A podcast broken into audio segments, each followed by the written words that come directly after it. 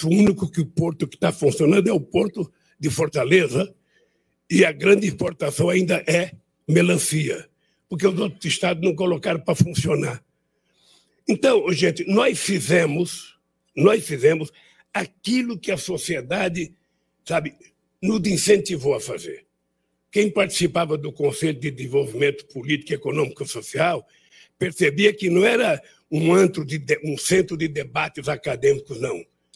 Muitas e muitas vezes as políticas públicas adotadas pelo governo foram deliberadas, sabe, no Conselho Nacional, de, no, no Conselho Econômico e Desenvolvimento Social.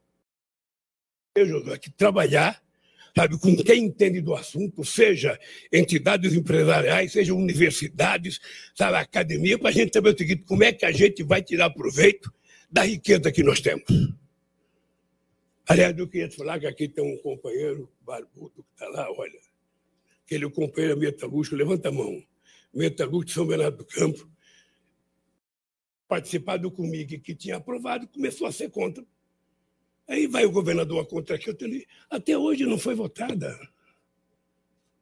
Então é o seguinte, gente, cada um de vocês tem uma bancada dentro daquele Congresso. Tem um amigo que é deputado, tem um amigo que algum de vocês ajudou, alguma coisa. Nós vamos ter que, quando tiver uma proposta de política tributária, que a gente seja consensual de que ela é boa para todo mundo, a gente ir lá e fazer ela ser aprovada. O Brasil precisa disso. E precisa, precisa amoldar a burocracia a uma nova cultura. E você tem que compreender que é o seguinte: uma pessoa que trabalhava no DENIT, engenheiro de 25 anos de, de, de casa, ganhava 5 mil reais por mês, 5 mil, 6 mil, 7 mil. Um menino de 25 anos, fiscal no e depois o orgulho, e depois o orgulho que ele tinha do filho dele, falava, meu filho é um gênio. Falava, pô, se o pai é assim, imagina o filho. Mas esse aqui, ó, isso aqui me assustou muito. Me assustou, me assustou barbaridade saber que eles estão na nossa barba, sabe? Pegando tudo que a gente fazia e fazendo. Então, o que, que a gente vai criar? Quando a gente fala reindustrializar, o que, que a gente vai fazer? Sabe? Porque nós, embora gostemos de plantar soja,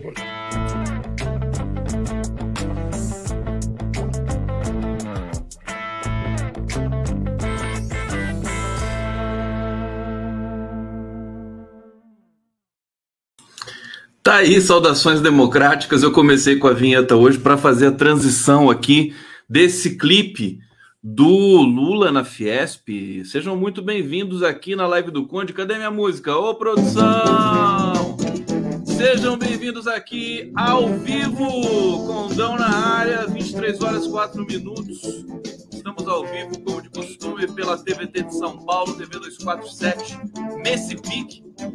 Hoje tem uma história lá do, do, da Fiesp, eu quis começar, vou falar do Deltão, mas quis começar da Fiesp, porque o Lula deu um show lá na Fiesp hoje, né?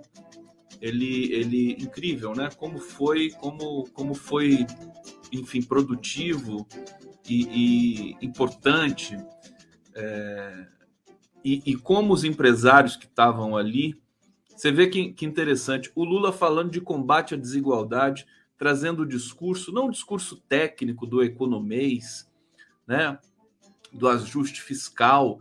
Ele falou com todas as letras ali que o teto de gastos precisa de teto de gastos quem não é responsável, ou seja, né, para melhor dizer, né, ele disse assim: quem é responsável não precisa de teto de gastos.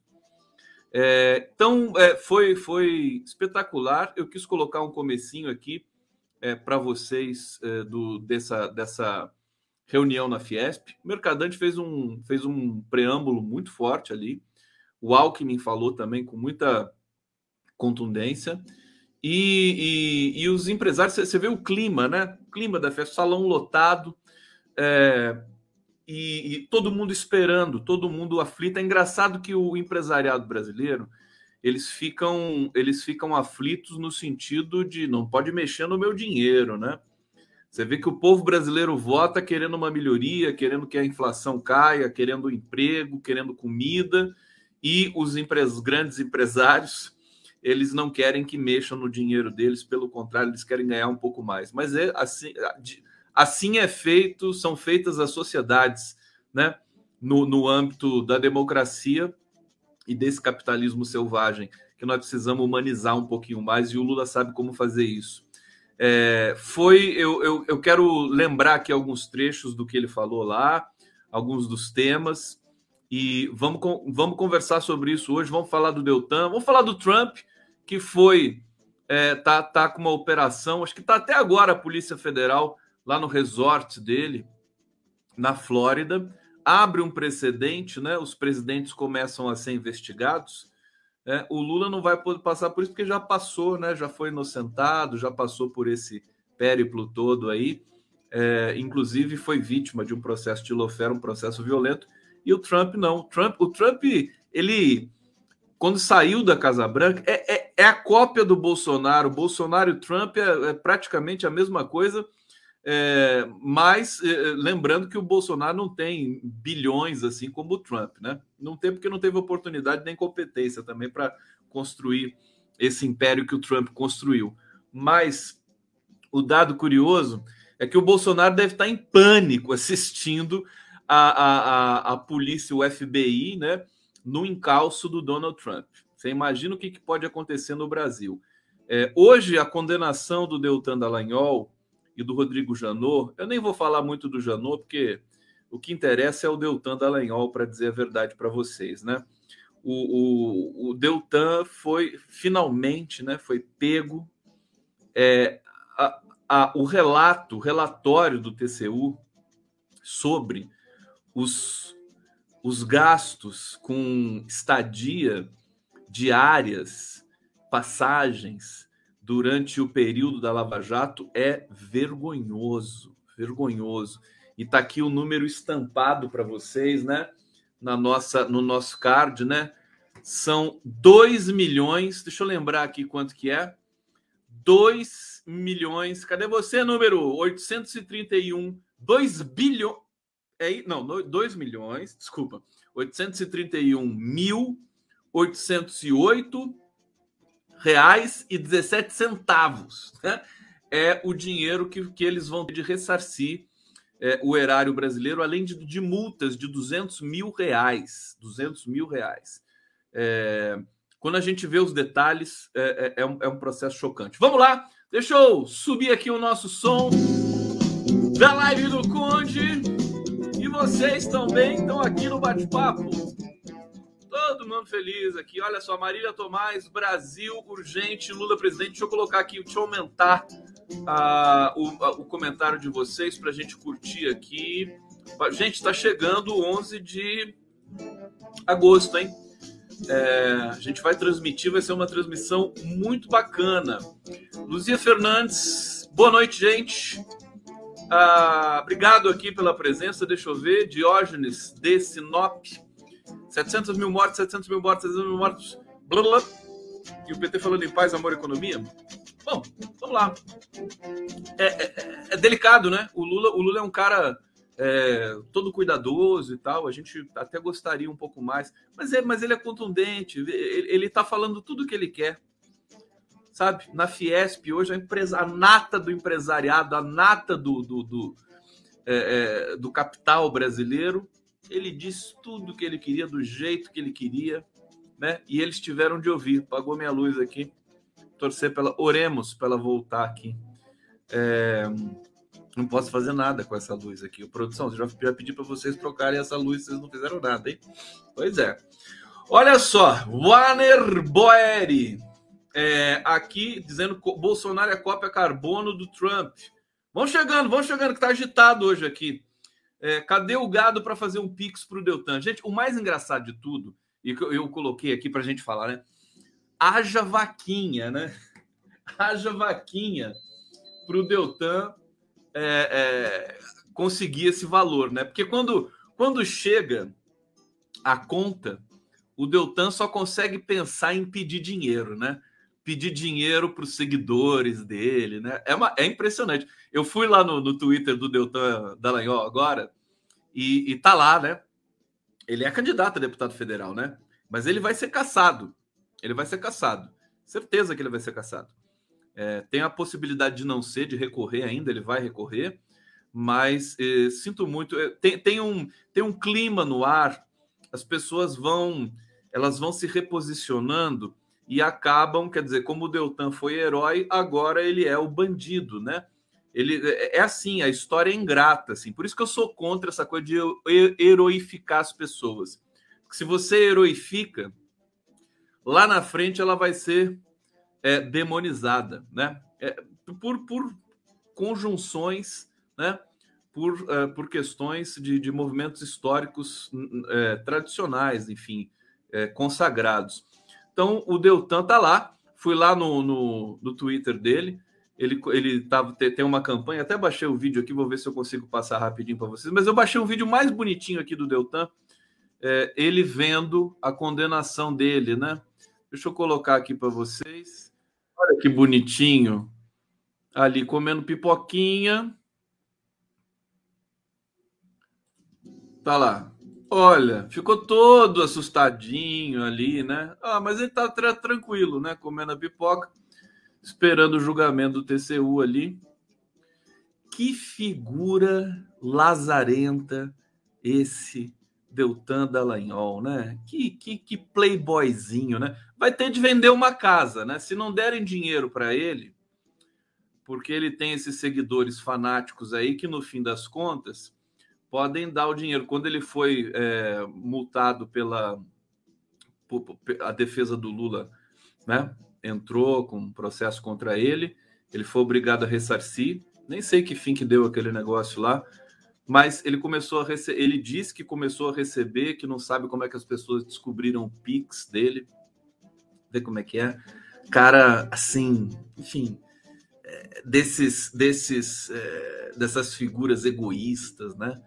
É, que usam, misturam fé e misturam tudo, tudo de errado, incompetentes, né? Sem talento para nada. Aquele PowerPoint lá é a expressão máxima da incompetência desse Deltan Dallagnol. Enfim, vamos ver no detalhe o que, que aconteceu com esse rapazinho aqui hoje. Olha só, incrível, né? Deltan e Janot estão é, aqui rebatendo o TCU, vão recorrer, mas o que está feito, está feito aqui. O coordenador da Força. É, deixa, deixa, deixa eu só pegar aqui o, o que, que aconteceu é, segundo o órgão, foi constatado que os procuradores deslocados para atuar em Curitiba receberam diárias e passagens durante anos, além de terem sido selecionados mediante critérios não impessoais. Deixa eu explicar para vocês que isso, isso aqui é brutal, né? Aí você tem a Operação Lava Jato. Aí é, o, o, o Deltan, que era o chefe da operação, que portanto é o responsável, e por isso que o Janot é corresponsável, porque o Janot era da Procuradoria-Geral da República e autorizou toda essa lambança, essa festança, essa gastança, eles, eles chamavam técnicos da Polícia Federal, do Ministério Público, de outras cidades, outros estados, para irem para, para Curitiba né, e fazerem ali os estudos e, e fazer, aspas, né, estudos uma, uma pinóia, né, para fazerem ali levantamentos e tudo mais, trabalhando em Curitiba. Então, para ir para Curitiba, o cara recebia diária, é, ele, ele recebia passagem, né? Para pagar o aluguel. Então, esses caras, eles tinham casas, né? É, eram, eram disponibilizados para ele lá é, imóveis em Curitiba, apartamentos, para eles ficarem lá trabalhando. Olha o absurdo. É, é isso que o, que o, o, o juiz do TCU destaca no despacho dele é, é, é uma maneira totalmente equivocada, abusiva é, na, na lida com o, o, erário público, né? Então, é, os procuradores deslocados para atuar em Curitiba receberam diárias e passagens durante anos, além de terem sido selecionados mediante critério, critérios impessoais. É, os valores deverão ser ressarcidos por Janot, Deltan e pelo procurador-chefe da Procuradoria da República do Paraná, João Vicente Beraldo Romão. Os três também terão de pagar multas individuais de 200 mil. Haja vaquinha! Haja vaquinha para o Deltan! É... Deltan, que pretende disputar uma vaga na Câmara dos Deputados, disse no seu Twitter né, que a decisão não o torna inelegível. Já está morrendo de medo já, né? Porque se ele não for, se ele não virar deputado, ele vai ficar a descoberto, né? Não vai ter foro privilegiado e vai poder ir para a cadeia com muito mais facilidade. Mesmo se ele for deputado, eu acho que não vai escapar também desse destino fatal. É, e aqui seguindo, né? Já que ainda cabe recurso no tribunal, o mesmo vale para Janot, blá, blá. Se forem condenados por conta de irregularidades em decisão irrecorrível, eles deverão ser enquadrados na lei do ficha limpa e ficarão inelegíveis por oito anos, a não ser que consigam reverter a situação nos tribunais superiores. Olha, e, e tem mais para o Deltan, né? Deltan disse que foi condenado por combater a corrupção e acusou ministros do TCU. Enfim, ele está lá atirando para todos os lados, é, mas o, o, o, ministro do TCU foi muito contundente com relação é, ao, ao Deltan Dallagnol. Tem uma outra matéria aqui, deixa eu ver se aqui tem o que o, o, que o ministro fala do Deltan Dallagnol. Se tem uma, um trecho do despacho, não sei se vai ter aqui, ó. O modelo impugnado pelo Ministério Público de Contas nessa tomada de contas especial envolveu a escolha de procuradores e o pagamento reiterado e desmedido de diárias e passagens àqueles que, porventura, não tinham domicílio em Curitiba. Esse padrão viabilizou uma indústria de pagamento de diárias e passagens a certos procuradores escolhidos a dedo, o que é absolutamente incompatível com as regras que disciplinam o serviço público brasileiro. Esse, essas operações devem estar todas no naquelas na, da Vaza Jato, nos áudios da Vaza Jato, né? Ah, os áudios que, por exemplo, o, o, o Demore, o Leandro Demore e a equipe lá do, do Intercept podem ter é, ignorado, porque não eram é, especificamente relativamente a algumas questões de ordem de desvios e de ordem de promiscuidade, de é, como, é, como é que é o termo técnico, né? conflito de interesse que eles privilegiaram naquela matéria, na matéria da Vaza Jato. Mas deve estar tudo lá, né? Se eu não me engano, o, o, o, o Leandro Demore ainda tem esses, não o Intercept, né? O Intercept ainda tem esses áudios aí, deve estar tudo lá do Deltan. Então, portanto, Deltanzinho, e aqui tem uma coisa humilhante também, deixa eu colocar para vocês, que é o Deltan, para variar, pedindo dinheiro.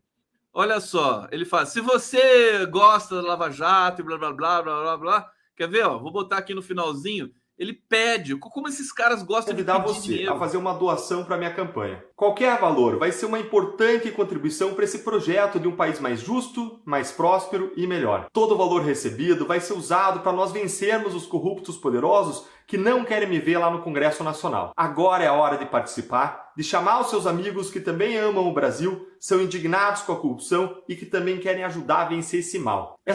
Não, não, é comovente o Deltan Dallagnol? Coitado, parece que ele vive, né? Uma coisa, ele deve ter um distúrbio esse cara, né? Ele, o Moro, né? Todos esses caras aí devem ter algum tipo de distúrbio. Bom, vamos lá! Aqui na live do Cone! Saudações, boa noite, boa tarde, bom dia para vocês. Um dado Querem dados econômicos hoje? Deixa eu ver o que vocês estão falando aqui no bate-papo. Antes de eu seguir minha resenha aqui. Aqui, Eliane Peixoto, né? Canalha pedindo dinheirinho. O cara, cara, ele tem que, ele tem que ir de uma vez, vai ser pastor de uma vez, aí profissional, sabe?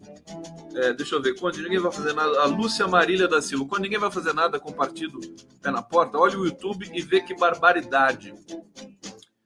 Qual que é o partido pé na porta, Marília? Não sei qual que é o partido pé na porta. Eliane Peixoto, o Intercept deveria continuar acompanhando as punições. Tá? As gravações estão todas lá. Deve ter um, uma montanha de, de questões lá que passaram batido, né? Porque são, são eram centenas de horas né, de gravações. Não dá para escutar. Já pensou ter estômago para escutar tudo isso também? Bom, vamos falar um pouquinho do Lula, coisa boa. Aqui, ó. Rosa Lang, Conde, o Lula na Fiesp foi, foi maravilhoso. Eu estava é, apresentando o Giro das Onze com a minha querida Daiane Santos e não pude ver o, o discurso do Lula na Fiesp. Fui ver depois, fui ver trechos, né? E estava vendo alguns trechos picados que a gente jogava no Giro das Onze. E aí, à medida que ia avançando o discurso do Lula, as pessoas apareciam no bate-papo me avisando, né? Conde, tá demais. O, o, Lula tá arrasando na Fiesp, me deixando no apetite de ver pessoal maldoso. O que, que vocês pensam, né? A Kelly Araújo está falando aqui, adoro o sambinha do Conde. É, aqui, Michele Francini, até o concurso que o Deltan entrou foi via recurso, verdade. Ele entrou com recurso porque ele era filho do, de, de um procurador também, né? Aqui a, Lu, a Luzia Fernandes está dizendo: assinei a carta e vou emoldurar, pôr na parede. Bem aparente a carta pela democracia. Olha, a carta pelo Estado Democrático de Direito é, já atingiu 824 mil, 829, tá chegando a 830, né? Assina, 830 mil assinaturas. Eu já vou mostrar para vocês aqui o nosso card de transmissão do 11 de agosto, leitura da carta pelo Estado Democrático de Direito. Prerrogativas, Universidade de São Paulo, Faculdade de Direito, vai ser muito bacana é, a partir das 10 horas da manhã do dia 11 de quinta-feira. Tá certo, gente? Aguardo vocês lá para a gente fazer um evento maravilhoso com, com momentos lá da cerimônia, do ato e também com convidados que vão estar com a gente ali comentando esse momento histórico para o Brasil. Né? Até a live vai ser histórico, vai ser histórico o ato e a live também. É, vamos falar de alguns dados. Deixa eu começar pela, pelo dado econômico. Eu vou chegar no Lula já já para vocês. É, e vou trazer aqui. Hoje saiu um dado, né? É, o IPCA, inflação, e acusou uma deflação de 0,68 é, o problema é o seguinte: essa queda, essa queda do, da inflação, ela é, é via essas tramóias aí que foram feitas pelo Bolsonaro de abaixar o preço da gasolina no grito, de obrigar, de brigar né, com, com a Petrobras. E a gente tem realmente um cenário que é perigoso, né? Porque causa uma sensação Hoje tem uma matéria dizendo assim: sensação de deflação só na classe média que ganha acima de 10 mil reais. Que, que usa carro, anda de carro e que sente né, essa coisa de, de, de do, do, preço dos combustíveis cair. Porque para os pobres, para o trabalhador, né, classe C, é, aí não, não, mudou nada, inclusive piorou. O leite subiu 16, 26%. 26%. É uma loucura o preço do leite no Brasil nesse momento. Está totalmente desregulado essas questões da economia brasileira, de estoques regulatórios, né? O leite também tinha, tinha incentivo, né? Porque é um processo diferente, né? O que, que acaba acontecendo? Eu não sei se é, é, o gado do leite, eu não sou especialista nisso, ele vai para o corte, uma vez que o leite deixa de ser vantajoso de qualquer maneira, é porque você não tem políticas de incentivo para que você tenha atendida aí a demanda da população, sobretudo as crianças, por exemplo, respeito com as crianças que tomam leite, né, que precisam tomar leite. Imagina a situação das famílias mais pobres. Custar 10 reais um litro de leite é impossível, né?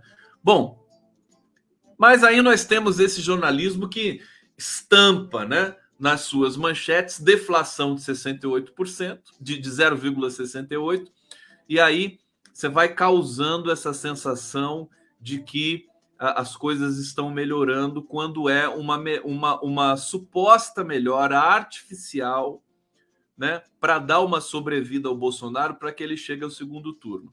Ele vai acabar conseguindo fazer isso, na minha opinião, porque nós temos aí. É claro que. É, agora, qual, qual que é qual que é o elemento que pode mudar esse quadro, né, de dessa recuperação do Bolsonaro em função dessas medidas. Aliás, hoje começou a compra de votos oficial, né?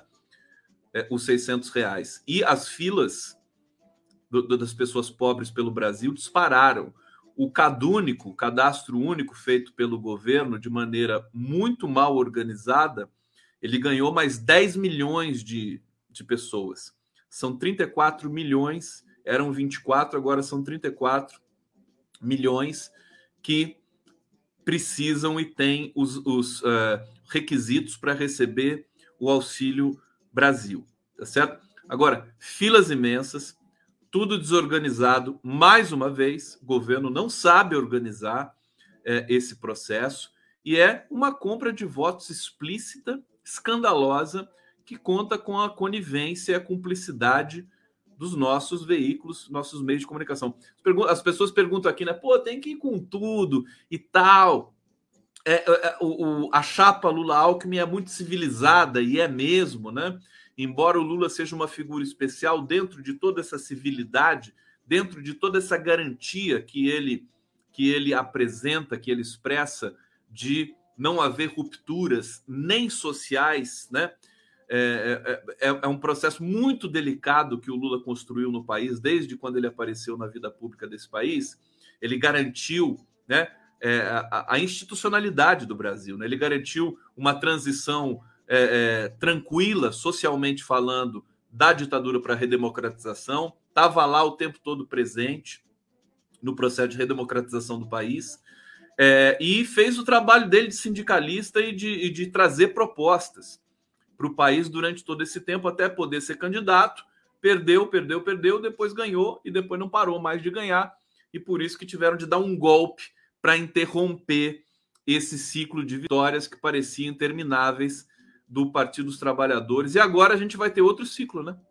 Porque, porque dadas as condições é, pelas quais o governo está voltando a, a, a, Brasília, a gente vai ter esse processo. Agora, sim, para dizer para vocês, o que, que pode mudar esse, esse espasmo de recuperação do Bolsonaro? A campanha. A campanha em si, as peças é, da televisão, as peças do rádio. Aí nós vamos depender muito da inteligência desse marqueteiro do PT, que é o Sidônio Palmeira, é, para poder encaixar, né? Porque precisa ter muita, tem que ter frieza para também fazer as peças corretas, para tentar é, é, absorver o discurso do Lula, que é o mais importante de tudo, né? Captar a demanda do eleitor, tem que fazer pesquisa, tem que fazer as qualitativas com universos de, de pessoas numa salinha fechada para ver se eles, se eles vão gostar dessa, dessa peça, se não vão gostar, porque o Bolsonaro vem aí também, vai fazer peça também, e as coisas vão ser decididas mais ou menos aí. A gente está naquela coisa assim ainda, vai ser primeiro turno, vai ser segundo turno, é, é, tudo isso, o detalhe vai definir essas eleições. É o detalhe. Então, vai ser um, pode ser um, uma ideia né, genial de, de, um, de uma das pessoas da equipe do marketing, pode ser uma questão específica que aconteça no governo, porque a gente vê que o Bolsonaro ele pode aparecer na TV com uma pistola na mão, executando uma, uma, uma, uma mulher, né, praticando o feminicídio, que os fanáticos vão continuar tendo ele como o, eh, vai deixar, vai continuar deixando ele nesse patamar, né? Nada que o Bolsonaro faça vai, vai impedir que ele caia abaixo desse patamar. É uma coisa absurda, é um surto psicótico que não só esse é, cidadão infeliz está tá experimentando, mas como seus seguidores e eleitores também. A Janete Ur, Urtasun está aqui. Querida Janete, da semana passada para hoje, no supermercado que frequenta, uma parte dos produtos aumentaram em torno de 10%. Tá difícil, né? É, tem, tem toda uma inflação, como na Argentina há pouco tempo atrás, uma inflação que não é rastreada pelos. É, é, porque quando é muito rápido, né? A gente estava numa situação de estabilidade, é, você tem uma inflação que não é é, captada aí pelos institutos. São muitos produtos, são muitas coisas. Mudou o hábito do brasileiro de lá para cá, né? Mudou muita coisa, mudou o perfil do eleitor brasileiro. Por isso que a gente tem algumas discrepâncias ainda é, e vamos ter nas pesquisas. Mas deixa eu ler aqui para vocês, né? É, impacto da redução de combustíveis e energia elétrica. O Brasil teve deflação é, de, de 0,68%. O IBGE que soltou essa informação. É a menor já registrada pelo índice oficial de inflação do país. A série histórica começou em janeiro de 1980. Tá? É a menor de toda a série histórica. Né? Mas é no canetaço, né? É, é, é, é, é nessa. É, é, ela está entre essa subida espetacular dos combustíveis e aí nessa correção caiu esse esse esse valor foi foi chegar chegou-se a esse valor, né? A queda, contudo, foi puxada por apenas dois grupos, transportes e habitação. Entre os nove pesquisados pelo IBGE, o segmento de alimentação e bebidas dá sinais de caristia e voltou a acelerar, o que pressiona o bolso dos mais pobres. Né? Ah, analistas consultados pela agência Bloomberg projetavam uma queda de menos intensa em julho de 65%, de 0,65%. O IPCA subindo 0,67% em junho. É, esse é o dado, e aqui eu queria acrescentar o seguinte: deixa eu ver aqui, inflação dos alimentos ganha força e encosta em 15% em 12 meses. É, enquanto produtos e serviços como gasolina e energia elétrica passaram a ceder, a comida subiu muito no Brasil, gente. Sinal disso é que a inflação do grupo de alimentação aproximou-se de 15% de, no acumulado de 12 meses. É, até julho, a alta chegou a 14,72%. É, a taxa era de 13,93 até o mês anterior, então continua acelerando o preço dos alimentos. O IPCA contempla nove grupos, como eu já disse aqui. É, aqui tem um, tem um palpite aqui do economista Luca Mercadante. Será que é filho do Mercadante, o Luca? Eu acho que é, viu? Na Rio Bravo Investimentos avalia que a inflação dos alimentos está associada a um conjunto de fatores: clima diverso é, no começo do ano, aumento de custos produtivos e efeitos da guerra da Ucrânia. Bom, se ele é filho do mercadante, eu não sei, mas ele está dando uma desculpa aqui que não é, que não explica o fenômeno, né? É que a típica coisa, a típica justificativa que os veículos tradicionais de comunicação gostam, né? Ah, o problema é da estiagem, né?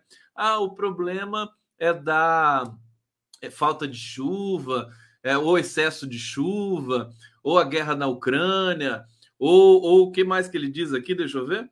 É, é incrível, né? Peraí, deixa eu pegar aqui o que ele está dizendo. Ó, tá, guerra da Ucrânia, aumento dos custos produtivos. Aí você não sabe o que é aumento dos custos produtivos, né?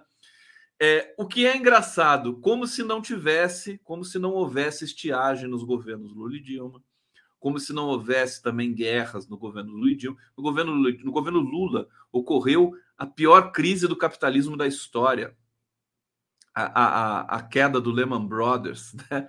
aquela crise de 2008 violenta, inclusive que, segundo o Nassif, através daquela crise, o verdadeiro Lula, o genial, apareceu. Muito bacana essa análise do Nassif, porque para o Lula domar, né?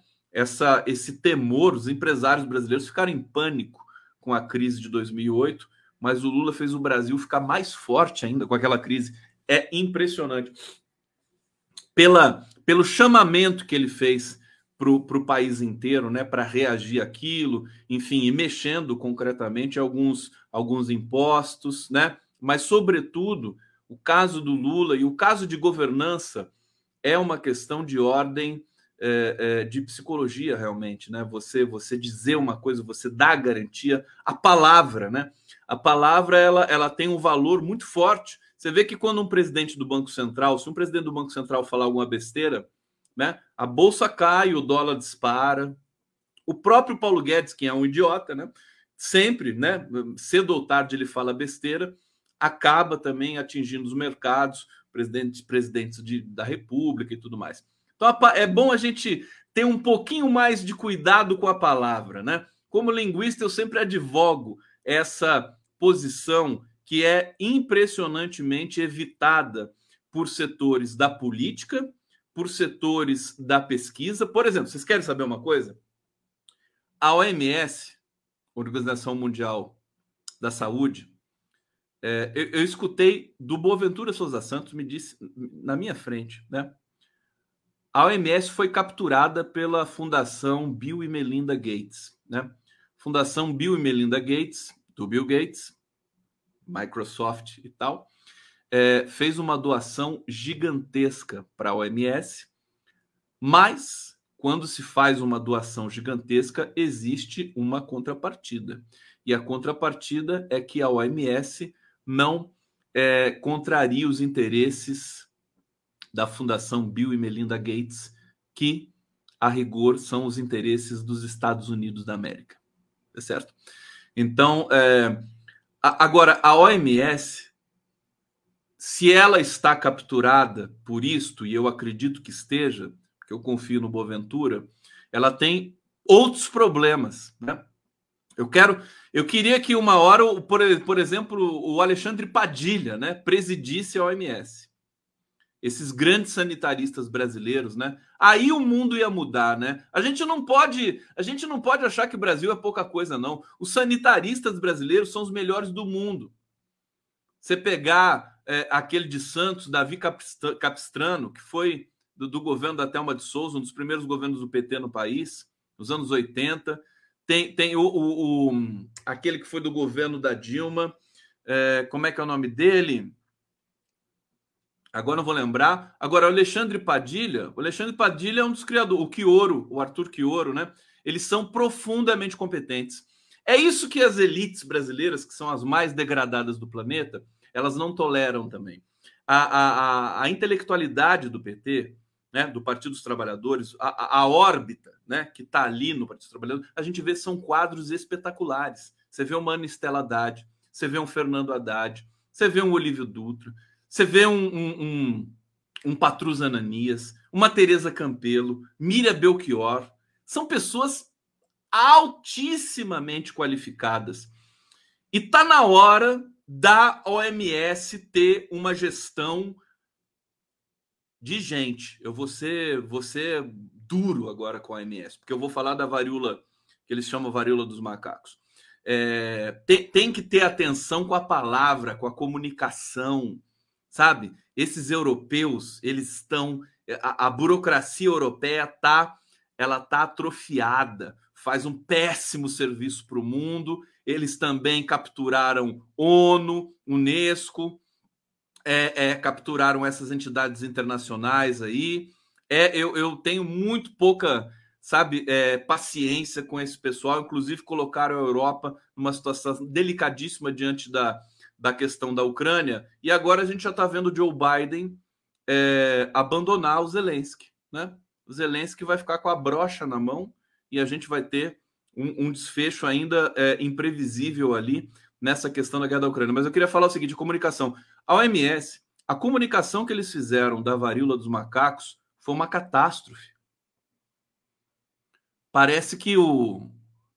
Quem que é? É, é o Tedros, né? Tedros Esqueci o sobrenome dele, que é o. Eu não sei se ele é grego. O nome é grego, grego né? O, o, o... Me lembrem aí o diretor da, da OMS dizer que a varíola dos macacos. Primeiro dá esse nome, né? Monkeypox, varíola dos macacos, Zadanon, Tedros Zadanon, obrigado. É, dizer, traduzir assim, varíola dos macacos. Você sabe o que estava acontecendo, está acontecendo no Brasil? No interior, em Ribeirão Preto? As pessoas estão matando os macacos. Os macaquinhos que vivem nas, nas florestas aqui do, do, do interior de São Paulo. Macaquinho silvestre, sabe? Estão matando, estão envenenando, botando veneno na fruta, o macaco vai lá. Por quê? Porque eles acham que o macaco é transmissor da varíola. Olha o nível de desinformação, nível de desinformação que é responsabilidade da OMS. Sinto muito, porque divulgou esse tipo de é, é, relato para o mundo todo com relação a essa doença. Mais do que isso, dizer que a varíola, a tal varíola dos é varíola, var, var, varíola dos humanos, né? Varíola dos humanos. Dizer que essa, que essa doença é, é, o, o, tem, tem um foco de maior transmissibilidade entre homens que fazem sexo com homens. Gente, eu nunca vi. Eu, eu conversei com o Padilha sobre isso recentemente. Quer dizer, ele ficou chocado também de ver a OMS vender essa informação para o mundo. Quer dizer, é muita incompetência muita incompetência. Eu estou aqui denunciando a OMS. A gente elogia e tal por causa da pandemia, mas a pandemia eles fizeram besteiras gigantescas também. Gigantescas. Primeiro, não levaram a sério o aviso da China. Logo que a China é, é, é, conseguiu ali identificar o coronavírus, né? Eles achavam que a China estava blefando. Aí tiveram de esperar o que aconteceu na Itália para se mexerem. Então, é só para só eu completar o meu raciocínio, né? É preciso investir na comunicação, na linguagem, inclusive na campanha também é isso. A parte mais sensível. Eu, eu acho que aquela frase do, do assessor do Bill Clinton, é economia estúpido, precisa ser mudada para é a linguagem estúpido, ou é a linguagem seu animal, uma coisa desse tipo, né? Porque é na linguagem que as coisas se produzem. A própria economia precisa da linguagem para se para ser, digamos, é, expressada, tá certo? Então é na linguagem que as coisas acontecem. E eu acho que a gente precisa de uma revolução nessa área educacional, conceitual e de prioridades também para o mundo. O Haddad estava dizendo aqui o seguinte: eu quero que racismo estrutural, que, que os policiais é, recebam treinamento sobre o que é racismo estrutural. Todos os policiais. Ele vai instalar isso no estado de São Paulo. Se for eleito, eu acho que vai ser eleito. Então, eu acho também que é, é preciso é, é, é adensar um pouco mais o estudo, a capacitação da linguagem para os uh, estudantes do ensino básico, do ensino médio e do ensino superior. De, da, da, do maternal à pós-graduação, como dizia Dilma Rousseff.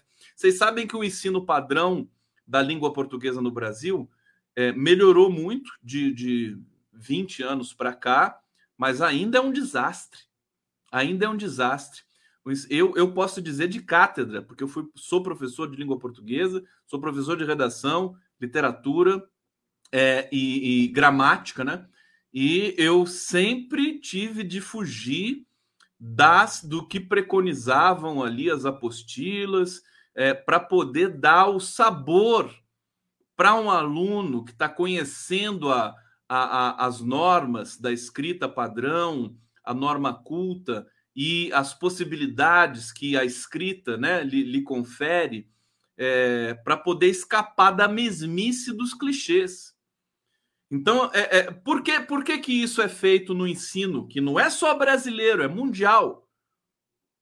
O ensino de língua materna, né? o ensino da sua o ensino não, é a, a, a, capacitação da dimensão escrita da língua. Hoje eu estou falando de. de, de tô, tô, com saudade da, das aulas aqui, desculpa, tô, já vou voltar para a política, mas isso é político. Isso é muito político. Né? O que, que precisa ser feito no ensino básico, né? Para dizer o mínimo? É, os, os adolescentes eles são uma potência gigantesca, eles nos ensinam como lidar com a linguagem, sabe? Essa, essa, esse estereótipo do, do professor de português, aquela coisa e tudo mais, e faz a conjugação, isso é um desastre. Né? A língua é uma explosão de é, acontecimentos, né? de, de, que, que permite que a criatividade, é, é, é enfim, é, se adense cada vez mais. Então, é, a gente pode aproveitar essa riqueza com os alunos, com os adolescentes do ensino básico e, e médio, ao invés de castrarmos eles com o ensino é, é, autoritário, né, em moldes bolsonaristas da língua portuguesa, da norma escrita da língua portuguesa. Por que, e agora a questão política, por que, que e, e, aí o que acontece com esses alunos? Eles, eles acabam detestando as aulas de português. Raros, né, são aqueles que gostam. Às vezes porque encontram um professor que sabe manusear um pouco essa discrepância entre aquilo que é preconizado e aquilo que é, é, é digamos, faz parte da rotina diária né, de um adolescente que, que, enfim, que tem os seus desejos, que quer conhecer, escrever, testar formas novas, né? Então, é, é, é, e, e é político porque se você der essa oportunidade para a população, né, é, é, de, de dominar minimamente os processos de significação, a gente não, a gente não é mais tapeado por um jornalismo de quinta categoria, a gente não é mais tapeado por empresários é, é, sangrentos, a gente não vai ser mais tapeado por imbecis como Jair Bolsonaro. Né? Se você tiver acesso ao processo de significação, de como a língua funciona de verdade, não ficar falando assim, advérbio, né, não sei o que, substantivo, é, oração coordenada adversativa. Isso é um saco. Serve para nada. Só serve para quem, se alguém quiser especializar e virar linguista, aí serve. Mas para o dia a dia, sabe? E é isso que está nesses concursos públicos que, que, o Deltan Dallagnol passa, entendeu? Que o Sérgio Moro passa, concurso, porque eu já corrigi muito concurso também. Concursos públicos para juiz, para promotor, né? É só essas bobagenzinhas né, é, é cultura de almanaque de quinta categoria da língua portuguesa, das, das, do, do, das gramáticas. Né? O cara decora tudo lá, e, e para decorar aquilo tem que ser psicopata, né? E na hora de criar, na hora de lidar com problemas, o cara fica para trás. Bom, vamos lá, tô, tô, me, tô, tô, avançando muito nesse tema aqui, mas enfim, de vez em quando acontece. Live do Conde aqui ao vivo para vocês. Vamos lá, olha aqui, ó. Verônica Nascimento dizendo: xenófobos quase mataram brasileiros em Portugal por questão. O que, que ah, você está falando dos europeus, né? Os europeus, beleza. Beleza, é isso. Agora, é... veja o estrago que a falta de competência para lidar com elementos de significação causa no controle de uma pandemia. O problema da pandemia de Covid no mundo foi muito mais de comunicação e de linguagem do que propriamente da descoberta da vacina e da, dos protocolos de segurança. Foi muito mais de linguagem. Esses estudos ainda aguardem que eles vão aparecer. Bom! Vamos lá. Deixa eu ver o que eu tenho para vocês aqui. Vocês viram que a Janja respondeu a a, a, a, a né? A Michek foi preconceituosa no Twitter, botou uma foto do Lula, de uma de uma, uma foto do Lula com tinha ali uma acho que mãe de santo, numa dessas cerimônias que o Lula participou, coisa tão bonita, e ela falou que aquilo é coisa das trevas preconceito contra as, contra as religiões afro.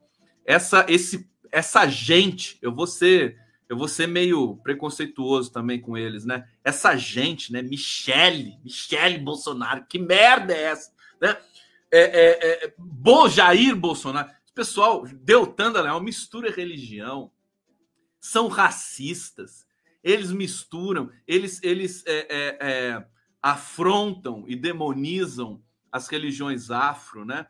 É, é, é assim, de A a Z. É a cartilha do demônio. Eles é que são o demônio, né? Eu conversei com o pastor Ariovaldo também, tempos atrás, e dizendo, né, que quem senão eles próprios são a encarnação do demônio? Ele falou isso do ponto de vista teológico, porque o demônio está ali nos escritos, enfim, consagrados é, da Bíblia, é, como um elemento metafórico para você definir aquilo que se assemelha ao demônio numa, num, num, numa espécie de situação social e tudo mais, né? Da sua experiência, né? Sua experiência de, de, de vivência.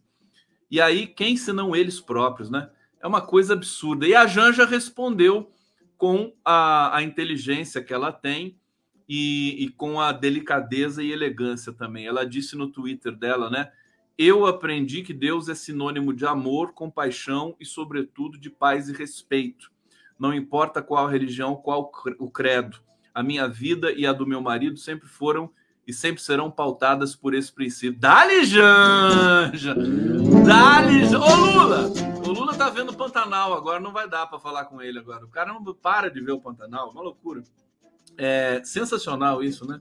Delicado, né? Você vê, Brasil, país laico aí você tem no, no, no, no governo alguém que leva a religião para o Planalto, né? E que demoniza as outras religiões. Que povo nojento, né? Tem nojo, nojo e ódio, como diz Ulisses Guimarães. Aliás, lembrei do clipe que eu tenho aqui, vou passar para vocês aqui. Ó de nojo, ó de nojo, é para a gente assinar a carta é, é, pela democracia está aqui, vou colocar para vocês. Atenção, atenção, vamos lá. Я думал, намного, будет, намного лучше будет это все. И очень плохая музыка, просто очень плохая музыка. Я думал, намного лучше это все будет.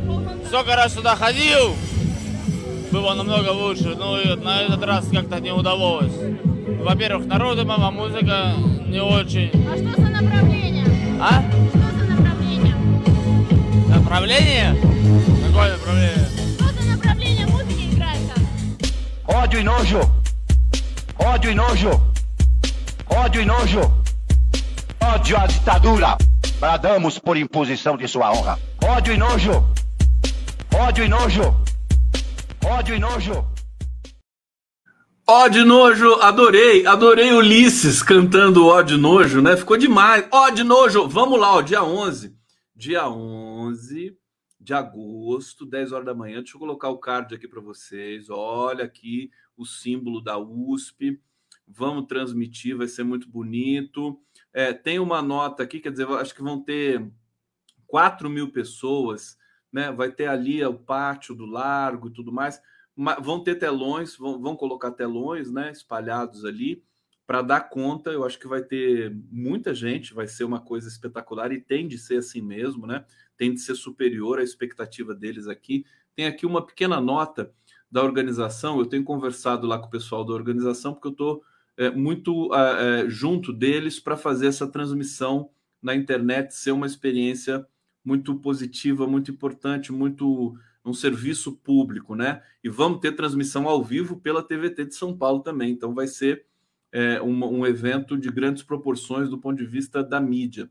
Olha só, ato de 11 de agosto terá acesso restrito à Faculdade de Direito da USP e limite de 200 alunos. No total, 1.400 pessoas estarão nas dependências internas da instituição durante a leitura do Manifesto Pró-Democracia. É, tem uma limitação de espaço físico ali dentro, né, evidentemente. O manifesto já está com, deve estar tá com quase 840 mil assinaturas nesse momento, continua crescendo. É, hoje eu tive a oportunidade de entrevistar com mais dois organizadores, idealizadores dessa carta, que é o Roque Cittadini, que é o ex-vice-presidente do Corinthians, né? Que é, um, é uma figura do, do mundo do direito muito respeitada também no Brasil inteiro, e o Luiz Antônio Marrei, também um dos expoentes do, do, direito no Brasil. Foi um papo maravilhoso é, e eles vão estar tá lá. Tem gente perguntando se eu vou estar tá lá. Mais uma vez aqui, né? Eu repito, eu, como eu tenho de fazer, modalizar a questão da transmissão nas redes, eu vou estar tá aqui. Daqui a pouco eu começo aí nos eventos, né? E, e, e vou e vou estar intensamente com todo mundo. Por enquanto eu tenho uma missão para cumprir, fazendo todo esse trabalho aqui que não é muita gente que sabe fazer é, para conduzir uma transmissão dessa proporção para as redes, né? Com, com, com, qualidade, enfim, com, com aquele tesão que vocês conhecem, né? Olha só, a leitura da Carta às Brasileiras e Brasileiros em Defesa do Estado Democrático de Direito será feita no pátio da São Francisco, que, segundo Campilongo, Celso Campilongo, diretor da faculdade, comporta com segurança as 1.400 pessoas, tá certo? E aí você vai ter, enfim, o espraiamento desse público pelas, pelos arredores da é, São Francisco, né, gente? Olha, eu, eu tinha separado várias coisas para falar para vocês hoje aqui. Deixa eu ver o que está na fila. E aí eu quero terminar hoje. A gente falou muito do Jô Soares, né?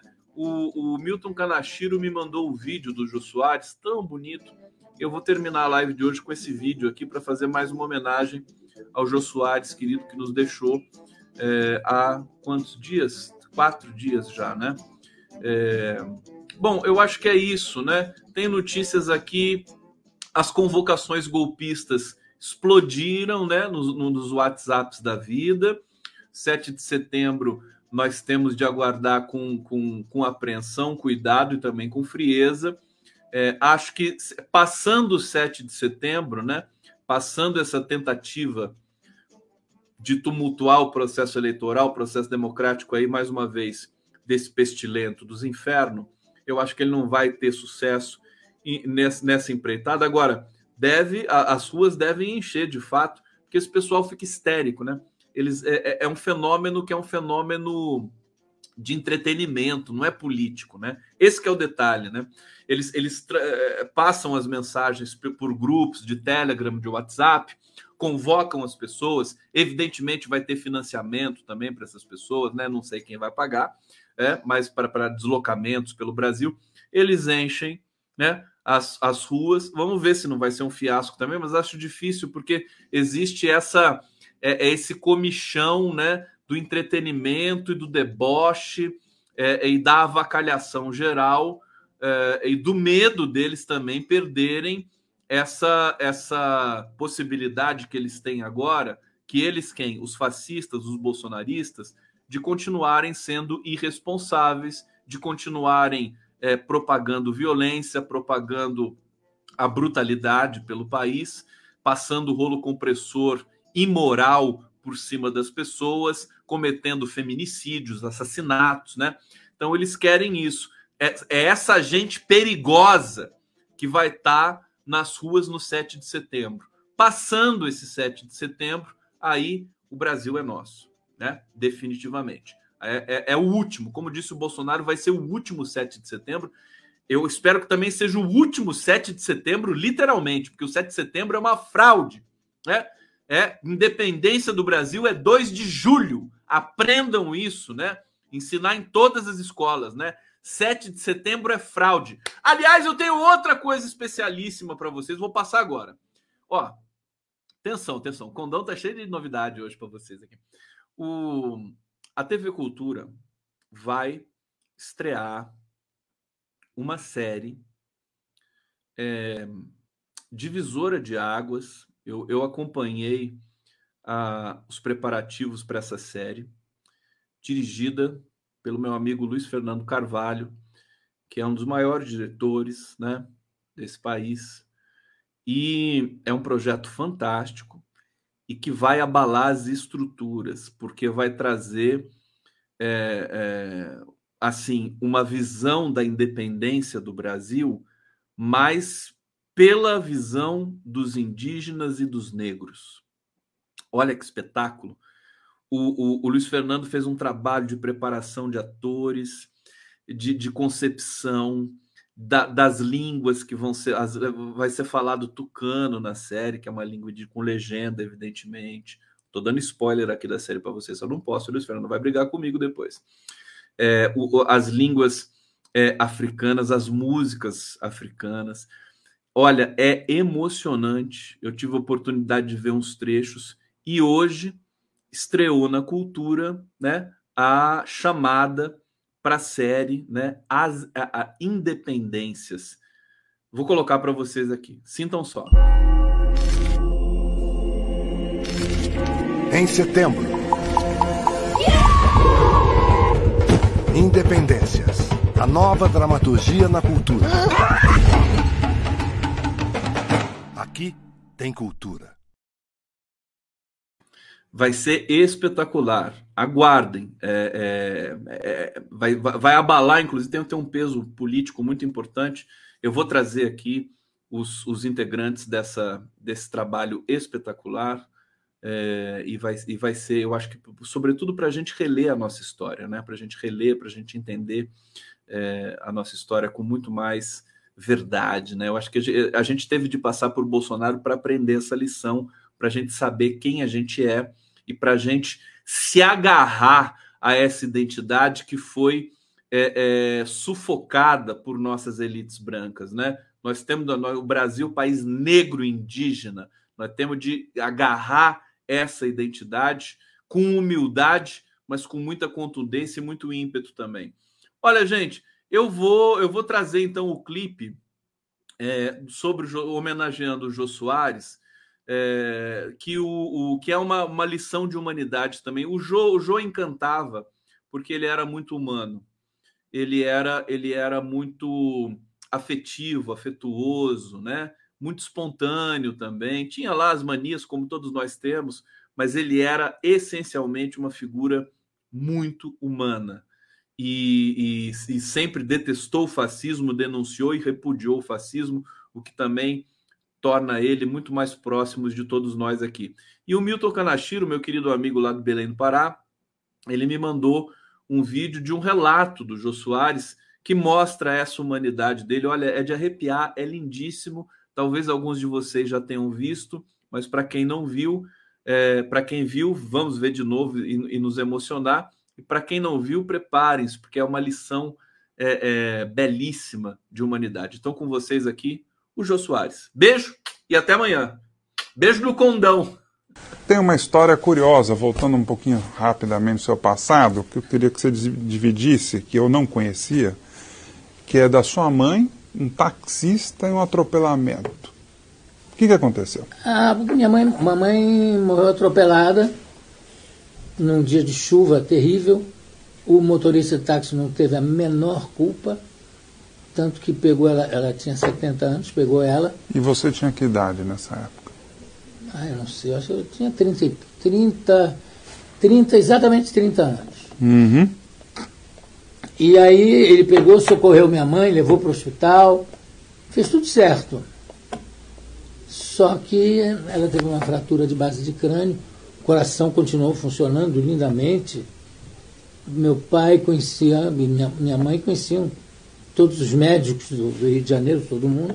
Uhum. E aí ela morreu.